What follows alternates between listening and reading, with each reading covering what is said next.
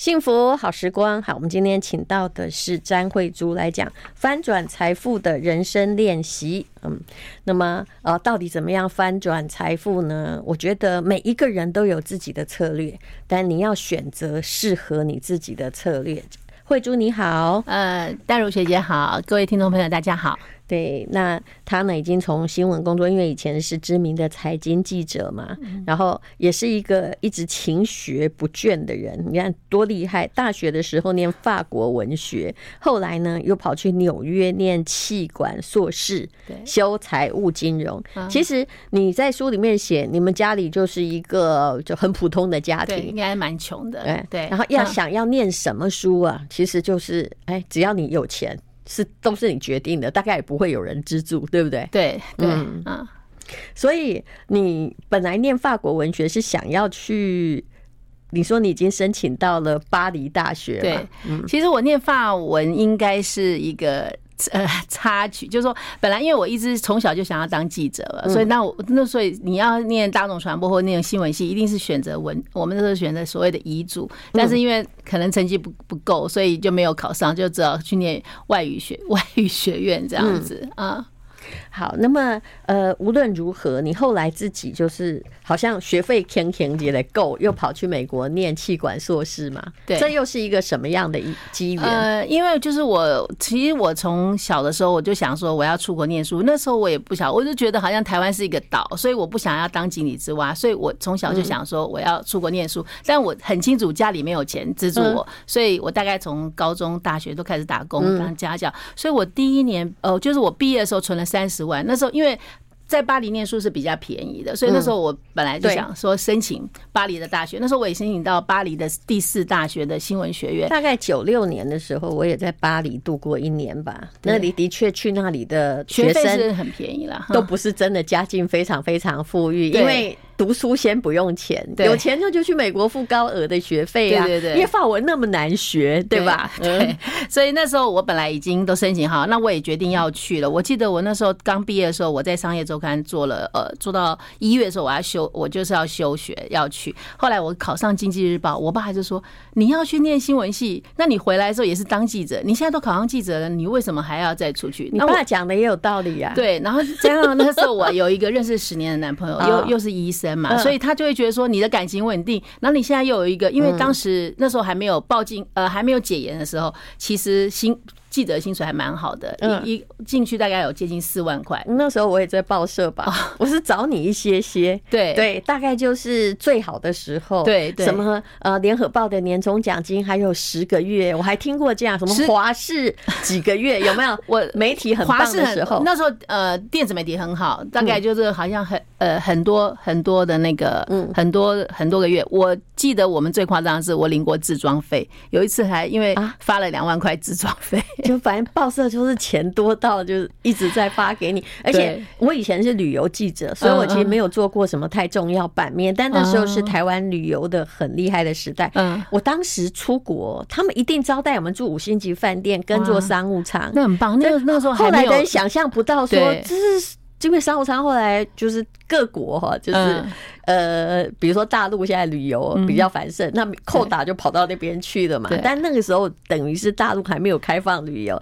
那台湾是大家很努力在吸收的地方，所以都受到非常好的待遇，真是媒体黄金时代。只是当时不晓得。对，那那时候我我我爸就说，你都已经，因为他想说我只有三十万，其实他也蛮舍不。蛮舍不得一个女孩子跑出去，然后想说我有男朋友，然后又又已经找到工作，没而且又是当记者，这等于是我念完新闻系就是回来当记者。他你就是真的很优秀了，出来就是 哎什么都有哎，没有。然后后来我就想说，好吧，那就因为其实说实在，三十万要出国真的是蛮拼的，其实也会蛮辛苦，所以后来我就听我爸的建议，我就先去经济日报上班。但是其实，在上班的时候，你那一颗想要出国的心，那个魂还是一直在跳动，所以我。后来想说，那我既然都已经当记者了，那我所以我就要去念一个专业。那我们文学院要转要念专业，只有只有念 MBA 而已，你不可能去念什么 Computer Science，而且非常的 open，就是嗯，每一样其实看起来都不能选，也都可以选，因为总而言之，你不会再念法文嘛。对，后来我就去考，准备那个什么 GMAT 啊，然后托福，因为你念商就是去美国，所以我后来就是去就去美国念书这样子。那回来之后呢？你那个男朋友呢？这个这好像有点离题了。今天好像讲财经，不要讲就好了。可是你讲起来啦，没有后来就因为远距离嘛，所以还是后来就分开。你看，所以你爸是对的啊。你我没有要问细节，我的意思说，你爸预言是对的。哦对对对，年轻人只要一没有看见哦，就会脆。对对对对对，只是早脆跟晚脆。嗯嗯。好，那后来你还是回来继续。担任记者，对不对？对对，嗯，因为就是回来之后，因为我当时是留职停薪嘛，所以回来之后就回《经济日报》。那因为其实当记者是我从小的梦想，所以也可是因为我后来去念了财经，所以其实回到《经济日报》也还蛮受重用的，因为等于说他们会觉得你有专业。因为我的同事大部分都是学新闻嘛，我那个时候真的有财经知识的记者不多，都是我觉得他们都是就被。破到了那个财经组，然后就开始边做边学，对不对？而且那时候，因为因为我是留美，所以他们就觉得留美的英文一定好。其实也没有很没有好了，但是所以有一些重要的采访，他们都会派我出去啊。比如说那个时候有我也访问过季星吉啊，后来那个柴契尔夫人来台湾的时候有访问过，所以就说会参与很多重要的，所以你的表现一直很优秀啊。因为这个本领都是你自己就拿自己的钱自己赚来自己投资，对不对？对，所以我觉得我觉得蛮骄傲。虽然我没有像淡如姐这么有钱，但是我觉得就是说自己。自己努力过的，自己不要开玩笑。我爸妈是老师哎、欸，有钱是也是这个年纪很大以后的事情。对，我说你后来自己赚很多钱嘛，那我意思说江湖都有这种传言。呃，其实真的都吃便当，我不骗你。好，那无论如何呢，你是有足够的资历来写财经书。可是我必须说哈，我看詹詹慧珠是很会看趋势的啦。嗯，他之前也在我们的节目中讲过一些故事哦。对。可是你这本书里面，其实我发现你的投资法还是一个要凭你个人的趋势观察或聪明，在短进短出。你并没有在做任何的长投。其实我也有长期投资，我觉得其实。赚比较多钱的都还是长投，但是就是，对，但是就是说我其实我只是不会去做一些什么，他们大家都在说零零五零零零五六，就是这种，就是因为我自己懂那个那个对你趋势，那个对你挺无聊的，而且你也知道那个设计都会有一些不完整的地方。比如说像 ETF，比如说如果今天我呃，我记得我两千零五年我去中国大陆，我看到中国大陆的起飞，我觉得这个经济体太可怕了。我三个月去的时候就完全不一样，所以我想。想要投资中国，但是我对中国不了解。那个时候，我就会投 ETF。然后，所以我那时候也，而且你那时候除了 ETF，你也不可能进大陆。到现在，你也不可能去买什么 B 股，什么有的没的。呃，有啊，我后来有有，因为我妹妹在大陆，我后来有开有开开户，然后我有买了。一般人不容易，对，一般人是不容易。但是我其实那个时候 ETF 我是在香港买的，嗯，我在香港买那个就是呃连接 A 股、B 股，因为那时候还有 B 股跟 H 股嘛。那时候其实它因为整个趋势如果是往上成长的话，其实你还是会赚蛮多的。对，这种事情我也做过，因为在。经济的起飞国家，你就看 GDP 大概涨涨多少，长期 GDP 的成长的话哦，那么你就会知道说，你可以享受这国家正在发达中的长期的红利。对，但你里面除了看趋势之外，但是我现在看到你这本书的第十章，因为这本书是。呃，什么时候出的？我看一下，一今年一月，今年一月嘛，对对，那时候航运股也还没死嘛，对不对？你第十章就提到了与时俱进的投资观念，投资航运大获全胜。但我必须说，这是詹慧珠的经验，并不是大部分人投资。航运股的经验，因为整个在疫情期间一直在告诉旁边的朋友说：“你齁不要全部在航运股，因为他不懂，他也是听人家投的。”然后我说：“你要分散。”他说：“我有分散。”他说分散些什么？他给我拿出来那张纸，上面写着说他分散了，对，万海啊、阳明啊、长荣啊。你应该看过很多在疫情期间因为无聊瞎着然后就进去的人。对，其实呢，哎，你赚钱了，可是他们没有。我们来讲。从航运股来说，到底为什么詹慧珠可以赚钱，而别人不能赚，好不好？I like 103, I like radio. 幸福好时光。今天我们访问的是詹慧珠，她也是我台大 EMBA 的学妹哦。那大概呢，就是。呃，很早很早，就是我在报社的时候哦，你看那是多早以前的事情了。呃，他已经在报社是知名的记者，然后许多的人物来啊，他都是独挑大梁的访问者。翻转财富的人生练习，这是践行文化出版。我马上给他翻到第十章哈，来看一下，大家应该很感兴趣。疫情期间，有人统计，事实上有八成以上的。投资人或散户投资航运股，就是跟着大家那个热潮，洗头头头。为什么詹慧珠可以说她大获全胜？来，你可以从头讲起。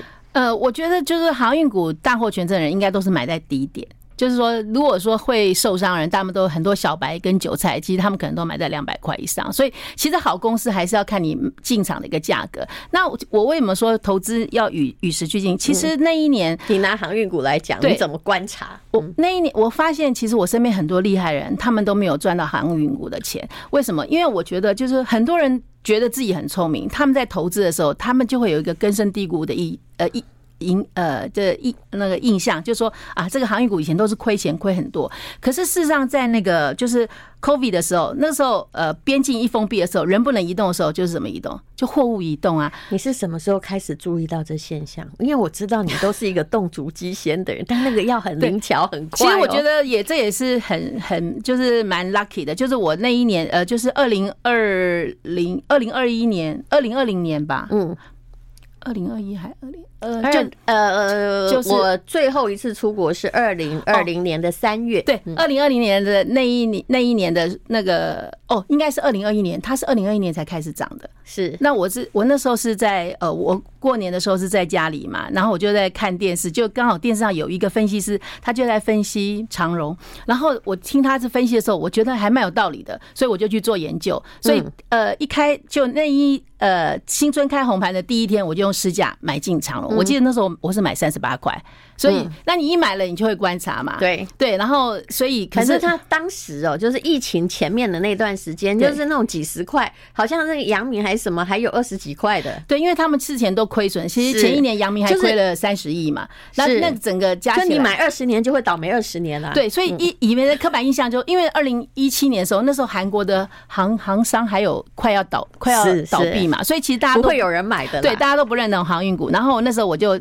呃，听了那个分析师，然后我也去做研究，我就买了三十八块，然后后来就是其实要买几张？我那个时候好像可能呃没有买，大概买个五十张吧。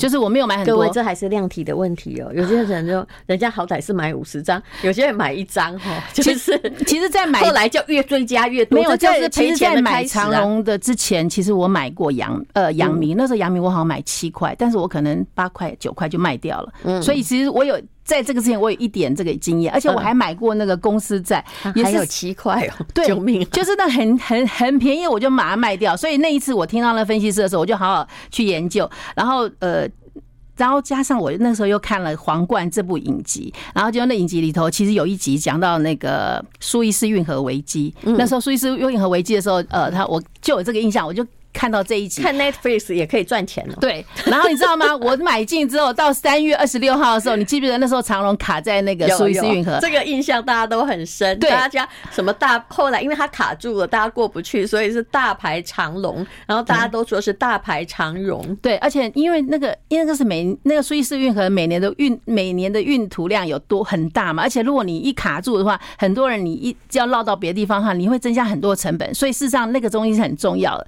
那苏。苏伊士运河的重要性是我从皇冠那边看过来，因为当时伊丽莎白女王去解决这个危机，所以我就把这个跟大长隆这个想在一起。我想说啊，这卡住了，长隆肯定一定是会大赚的。嗯，所以后来我就我就那个时候，因为你只要一航运一航商一被拖了之后。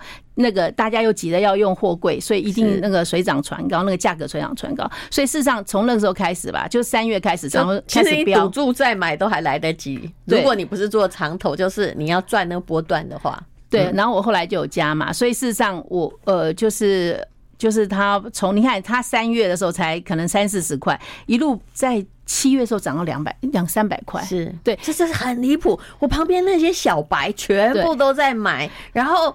只要他稍微跌了，就来问我。我说你这个不要问我，我从来不短进短出的哈，我从来也不做波段，我不是股市老师哈。然后现在因为我现在我女儿在赚钱，我甚至在七十几块的时候，我还说拜托你妈妈，拜托你，你就买一张就好了。嗯，因为我女儿他们都不会投资嘛，所以我是希望他们能够买一张。就我女儿真的买一张，就我女儿那一张卖到两百零九块。哎，他卖两两百零九块，很好玩，是为什么？因为那时候我去 LA，然后我们去 Outlet 的路上看到好多货柜车，然后就有一有一台货柜车刚好倒在那个那个路上。我女儿说这是 sign，她要把它卖掉，所以她就卖了两百零九块，卖的很厉害。她妈妈都没卖这么高。不不，因为这叫做就是无知者是有红利的，因为他不会一直在观察，对对对对，而且不会在那边照镜，也不会追加，因为他钱有限。可是我看见的，为什么说奇怪？航运股就是说，从我那时候开玩笑说，从两二十涨到两百，你也一直都有，但是你竟然没有赚钱。你应该知道，这种人是挺多的。因为呢，他本来刚开始买一张，对不对？对。然后后来呢，就开始追加了。对对。结果后头追的都在高点，然后又没有及时卖掉。等他回档的时候，你没有看趋势，你只有在看股价，看那个技技术线图。等他回档的时候，你又期待他回到当时你没卖的那一点，所以。因为航运股输到头头头的年轻人到处都是，而且他们的钱是借来的。你女儿肯定不是，反正她就只有那一张，对不对？对，嗯。所以很多人也问你说：“哎呦，一一百块还可以买吗？对不对？”嗯嗯。那时候有个小白，因为那时候我好像去看房子，有个小白问我说：“一百块可以买吗？”我就跟他说可以。然后他就像你说的，一百块他可能买三张，可是他到两百块的时候，他可能买十张，是不是这样赔的？他到然后到最后他跌下来的时候，他就说。慧珠姐，我全部认赔。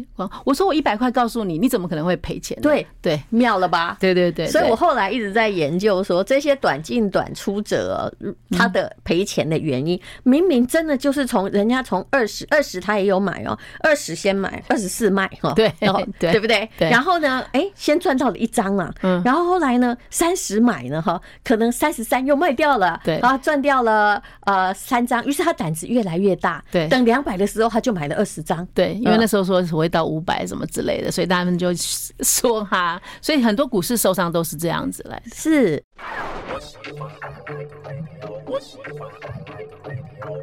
幸福好时光，这是翻转财富的人生练习。张慧珠是一个非常聪明的人，而且在我看来哦，他都是战无不克的。哎，你真的有没有就是做波段的时候有没有死过？没赚的不算哦，我相信人一定就你。因为你要必须进出很多次嘛，对不对？呃，有没有哪一次就是呃讲讲最惨那一次哦？最惨少一点点不算嘛？可是最惨，如果最后还获利的，算不算？可以，嗯嗯。其实因为你一定做过某些决策，才让他最后。对，其实我曾经投资一家公司，那是家公司，我认为，因为其实我们现在都在看这个。iPhone 的下一代要做 Type C 嘛？其实我在很久以前就观察到这个趋势，可是朋友呃苹果一直都没有换，所以苹果这一下一次的 i 十五它会换成 Type C。然后现在它现在是说充电器，充电它现在还是来一些小小的被动元件的东西，没有。可是它是一个，你要想想看哦，像我们出国的话，你有时候不同的手机，假如你老公是 Samsung 的，然后我是 iPhone 的，我们就要带不同的线。他们现在要统一，对不对？要统一，因为我有另外一个 Vivo 的手机，就是 Type C，然后那个。iPhone 机那个怎么样？笔记型电脑也是 Type C，为 iPhone 带一条真的有点麻烦。对，所以那个时候其实这个大概在四呃四五年前吧，就有想出来就要用 Type C。其实其实那时候我就看到这个趋势，然后我知道有一家公司做这个，然后我就我那时候就要就买了它。然后其实我买了它，其实本来呃就是应该是要好的，可是因为那家公司其实蛮烂的，就是它的内那个那个。已经被公司内部已经很乱很久了，所以其实我那时候好像买，我买了买不知道多少钱，大概十块吧，然后跌到五块。那你要说买几张？因为有些人哈，嗯，买三张就出来写书。哦，没有，我这个我在买很 多，对不对？你应该自己当财经记记者自己知道啊。我因为十块，我当然买很多张，买三张的都赚，买三百张就赔。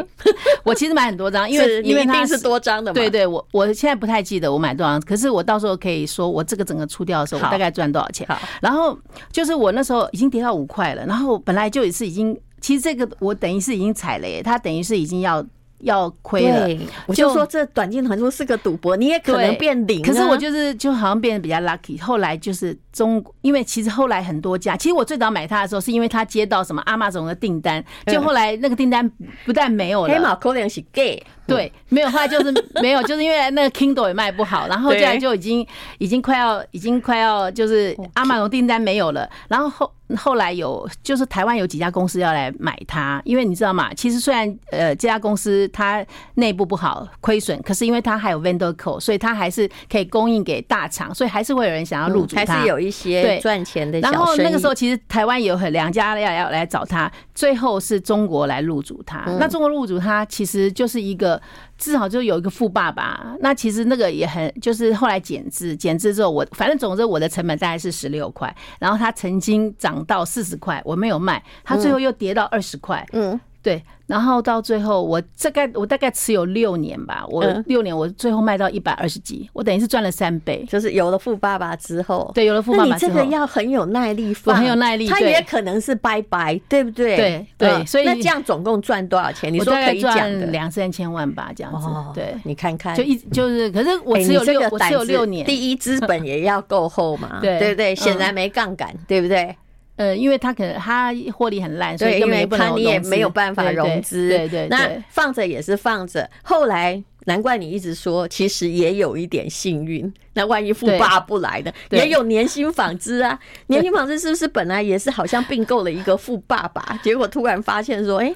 就后来整个完蛋了，对不对？所以我觉得这还蛮是假的，还蛮幸运。就是说我可能看到这个趋势，可是因为这个有点，所所以也不能成为范例啦。我觉得这个应该是一个特例，这样子。对，你是我看过哦，所有在做短波段唯一真的是，就是还就是呃身上哈口袋还满满的人，因为我看见的。那你可不可以呃，我想你也看见很多人嘛，很多就是呃赢九次有没有就输一次，整个拜拜。你应该也看过，对不对？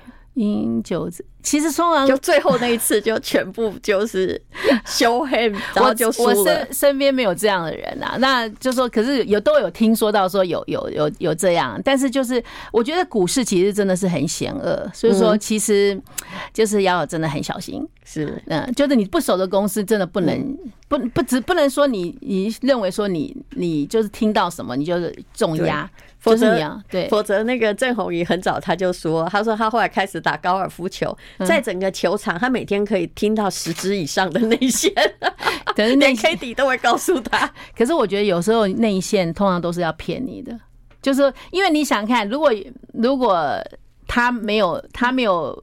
告诉你，我我其实我呃最近就发现有一有一个公司，就是一直都都会说利多，可是一直利多都没有反应。后来发现说，哎，搞不好他们可能就是一直要放利多，然后骗新的投资人进去这样子。对对，所以我觉得要真的就是说你要自己能够很掌握到基本面。如果你掌握不到基本面，你就投最好的公司。像台积电这种东西不会骗人嘛？是啊。对，大立光不会骗人。呃，这些我呃有一个朋友做长期研究，他说台湾只有一点五家。呃，好公司，什么叫一点五家？就是第一家当然是台积电嘛，那大力旺只能算零点五家。哎，你看看哦，尤其现在你说地缘政治的风险哦，最近巴菲特当然讲了一句话，都觉得说，哎，他不喜欢那个地方。其实他的意思就是说，这地方可能台积电这个它的母基地本身呢，就是的确有地缘政治风险，大家也不用过度的解读。可是的确啊，如果你是一个国际投资人。呃，他要这样考量是肯定没有错的。对啊，因为最近巴菲特这样讲之后，我都想说，我台我美国的那个台积电要不要全部换成 NVIDIA？因为反正我现在是看好，我现在是看好 AI AI 的趋势嘛。因为黄仁勋 AI 就 NVIDIA 的那个创办人都有都黄仁勋都已经说到那个。嗯，AI 的 iPhone 元年来了。你想想看，iPhone 元年的时候，iPhone 刚出来的时候，苹果整个大幅我也这么看，涨了那么多嘛。就是 AI 元年。那你那你那你说它现在是元年，AI 如果是元年，那表示它可以涨很长一段时间。所以我觉得，但也可能起起伏伏啊。比特币的元年也曾经到来过，但是比特币比较因为比特币比较不像，比如说像你现在你讲到 AI 跟跟比特币，你因为我们像我们这个年纪人可能都比较没办法接受比特币吧？是，是，对，因为它背后其实任何货币背后还是有一个政府的这个，而且它去中央嘛，就是对各这各国政府一定会想要干预，这个问题非常大。对，我们现在讲到的是 AI AI 是必然的发展，但是至于这个必然发展会到什么地步，会不会让一个公司真的因此有漏斗可以赚钱啊？那就是大家都还在看。I like 幸福好时光，我们今天访问的是詹慧珠，翻转财富的人生练习。好，那他真的是一个很厉害的操作者，而且呃脑袋很清楚。然后基本上呢，基他有跟我说，他有一阵子还在做当冲。但是说真的，我看到做当冲的，如果你是菜篮族哦，后来整个哈这个几年算下来，突然发现说，哎，我好像最厉害的也是没赚没赔。但是詹慧珠她的。失败率显然非常非常低。那问题就是趋势。当然，他的这本书里面第十六章有叫“当冲赚自己的薪水”啊，姐姐真的有练过。大家 如果没有本领，千万不要太先太努力的学。好，那你来说一下吧，就是怎么样看趋势？我相信，嗯，看趋势，然后真的你不要当冲哦，才是一般的小白的。哦，可以累积财富的方法哈，嗯。首先我，我我先说，看趋势跟当冲这是两回事，因为事实上当冲就所谓什么叫当冲，就是今天买今天卖，所以它事实上你这本书教太多，我都觉得不应该教当冲，你可以教以房养老，这没问题，我觉得这基本上在历史上是很保保险的，对不对？其实我我不是教当冲，因为我也觉得一般上班族是不适合不适合做当冲。可是我觉得如果说你像我跟我朋友讲，比如说我们同样买一档股票，然后我然后他都不动，然后我有时候会拿来做当冲的时候。我就说，你看这个价，这个股票到现在还是个价位，可是。我就把它当做计程车司机，我这样开出去要开回来，我我就会赚到价差。可是你都没有变嘛，你就所以我是说，为什么我会那时候会想要做当中，是因为我已经退休了，所以我又没像淡如姐这么会赚钱，所以我想说啊，那我就会做。我就是一个长头，因为我的脑袋还是在当文青。对，我老实说哈，大家都误解了。其实我我还算是就做生意时还算闲力一样，但是。对我而言，人要活着有一个精神标的。对对，所以我去看，你看我现在的时间都在写博士论文，哇，对不对？所以我并没有真的很在乎，我要找到的是一个省事的方法。所以我的确是有很多大家都瞧不起的 ETF，我无所谓哈，就每每个月买个几张，就这样。对，那我就是说，其实我我身身上，我觉得那个当中，我都有时候形容它就是叫优雅的做当中。为什么？就是我当我。看好一个趋势，那我持有它，我可能是一个长头的部位。但是如果它今天，因为财股其实。震荡很大，就是说它不见得会一路都都上涨。是呀。那如果说它今天涨停板，像我记得有一次我在日本，然后我就是早上出来看，我是有一档股票，它涨停板，我就把它卖，我就先把它卖掉，然后我就出去出去旅游。到中午我吃饭的时候，我打开来看，它又回到平盘，所以我就再把它回补。那事实上我也没在，我也没花时间在看盘，可是我就已经赚了十趴的价差。对，所以我就说，哎，那这是叫优雅的当冲，因为就是它没有那个。没有没有占据我太多的时间，是那那可是很多人他不见得会，他可能卖掉之后他不会想要把它回补，所以说所以我就我所谓当中是这样，倒不是说真的，因为你为当中而当冲，好的东西你回补你赚不到，你没有回补就赚不到长期的利益，就好像台积电一样，你知道有人七十块买的，他讲了老半天呐，可是当他到六百块的时候，我看到好多人在怀念那一百块以下的价位，可是问题就是。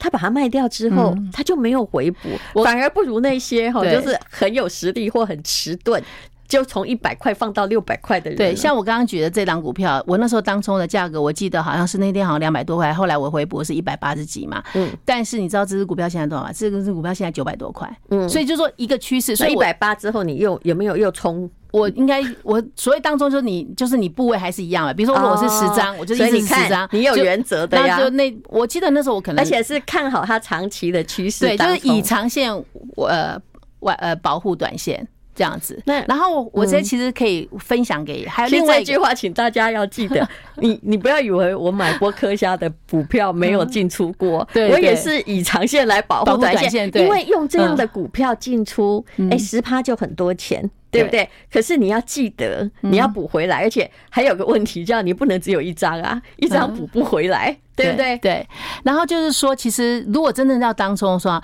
我就是呃，我觉得这个我刚刚讲的是以用以长线保护短线，可是真正在当冲的话，我觉得就是有人都说不能看用看用新闻来做股票，可是我觉得当中是可以用新闻来看股票。怎么说？因为它其实是会一个盘当天盘面最强最强的股票，像我之前就说哦，以前那个中美贸易打得很火热的时候，那时候苹果概念股都不涨，就有一天《今日报》的头条就写说中美呃。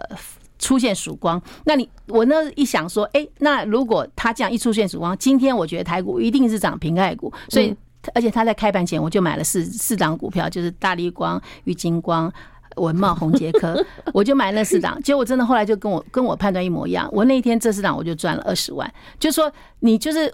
我觉得那个是一个敏感度，就可能是我的直觉，可是那个直觉可能来自于我过去二十年的一个。各位，他的敏感度是因为他在这里很久了，对，就是在经济日类似这样。那可是我现在可以分享给听众一个一个一个那个呃，就是那个 kids，就是说呃，我发现哈，就是如果前一天美股涨六趴的股票，嗯。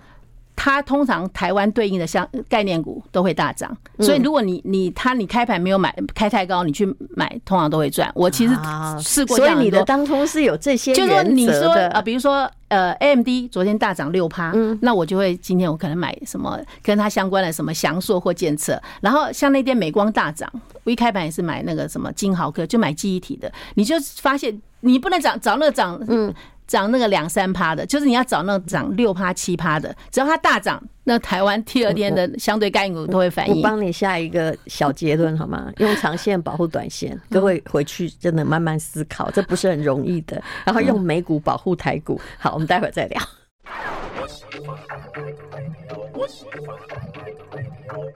我觉得哦，其实讲理财会很害怕，因为有些人就听到一句话，他就。没有深究它的道理，然后就去开始练习了。但这本书叫做《翻转财富的人生练习》，詹慧珠，你值得一看，因为它是一个我看过的哈，就是用波段操作或当冲啊，到目前还自信满满的获利者。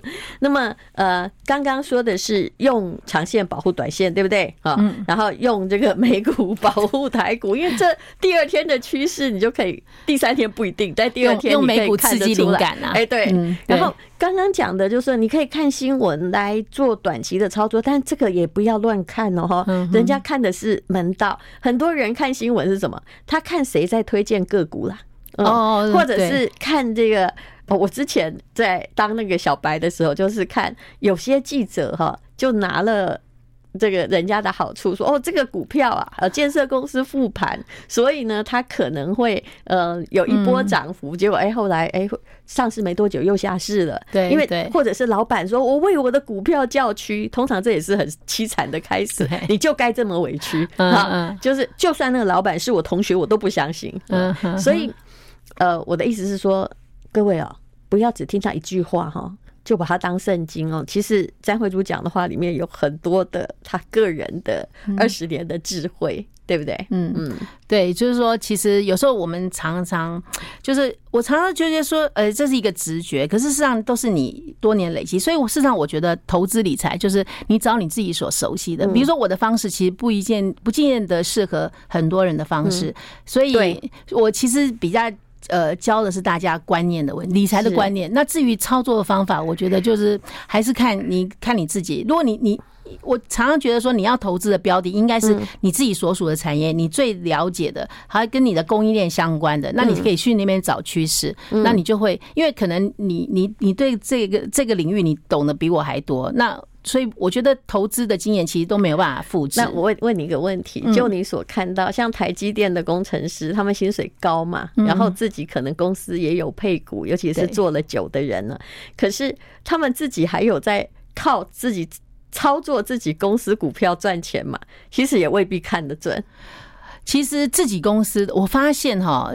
呃，自己公司的常常都会看不准，为什么？因为你知道公司很多的负面的东西，可是市场上，因为你要分两边，就是你的基本面跟你市场上的看你的东西，市场上看的哦，比如说呃，只是看你，比如说肯定看你 AI 的比重，那你可能一直局限在说啊，我的那个成熟成熟制程衰退很多，所以我记得有一次有一次那个 NVIDIA 公布财报的时候，那当然人家就说财报很烂，赶快卖。他公布的时候的确财报很烂啊。可是他后来公布之后涨二十趴，为什么？因为他说他 AI 会大幅成长，那是几几年前的事情。因为股票永远是在看你的未来的价值，而不是现在的公司的人不不见得他对自己的公可以掌握的很好，因为他可能知道公司很多面向，那那些你可能都觉得啊，我没有这么好。但是我觉得公司的人他去看他相对应的呃供应链，跟那可能是对的，因为比如说他比如说好台积电，他可能业绩很好，他去跟。呃，某个公司订机台，然后那机台那个公司就会出很多台积电的机台，那那些那个公司可能就会很好。我是呃觉得类似这样，所以其实上电子业采购的人都赚蛮多钱的，因为他知道说什么零件会缺嘛。所以那天我碰到一个学长啊，他说他以前在大大的电子公司做采购，我说难怪你啊，那个四十岁就退休了，因为他们都会看到趋势，不见得是内线，可以比如比如说他现在知道被动元件很缺，然后他就去买被动元件嘛，因为他会发现说。他去跟厂商订货，厂商都一直抬高价格，或者说缺货，那他就有这种敏感性。所以我就说，我们有时候投资，我们就按呃跟以我们自己主要的，比如说像呃淡如姐，你说你做电商，其实电商其实，在 COVID 的时候，那时候。呃，COVID 的时候，但很多都不好啊。但是你想，我们都不能，我大家都不敢出门去买买东西了，所以电商就起来。所以那时候我投那个呃富邦美，我是四百多块投的，它最后最后涨到两千多块，两千块。对，所以就说你要看一个趋势，这样随便一讲都是非常可怕的涨幅。没有，但是我 一千块又卖掉了，因为那时候我 一千块之后把它卖掉去买房子，觉得也差不多了。后面也是对对对对对对，吹气球吹上去。我是觉得有时候你投资，你不要因为你不是神，你。不要想说你一定要买在最低点，或是你要买在最高点。其实那个时候我卖富邦美，是因为我把富邦美卖掉，我觉得台股已经过热了，我觉得我应该抽一点钱去房地产。结果我太早抽出来，我就早了一年抽出来，所以我卖九百九十九，结果它涨到两千。虽然后来它跌下来，它跌到五百多，可是那你怎么看呢？有人说啊，我都没有赚到那一波，但是你还想要赚从低点赚到最高点，肯定是个小白。对对，我就觉得其实赚合理的价格，是像呃两二零零八年市场并不合理。对，那时候二零零八年金融海啸的时候，我记得我那时候上上节目啊，我那时候还记得我上红衣大哥的节目，每个人都看到两千，说会跌到两千多点。那那时候我就讲说，现在台股跌破四千点，你只要觉得你买到合理价格，你就进去啊。你为什么？你为什么觉得你相信？为什么相信两千年多点？因为他就好像买东西一定要打买到，如果会打到三折，我就要买三折啊。重点三折可能来了，可是可能没有你的 size 啊。是对，所以就是你可能不这些越害怕的人。根本就是越低的时候越不敢买，那是心理学。对对对，所以你说其实投资就是一个心理学。是我越来越发现，就是投资是心理学。嗯，那么每个人会选择他的方式。好，这是詹慧珠翻转财富的人生练习。说真的，这种短波段的常胜军，我看到的还真只有你一个人，我其他亏了都不敢讲。没有，我没有，没有。还可以啦，就是目前为止还存活在这个世界，真的了不起。嗯，翻转财富的人生练习，但是啊，这个台上的呃这个一刻钟哈，台下人家练了二十年的功哈，请大家一定要记住这一点。谢谢，请继续收听王瑞瑶超级美食家。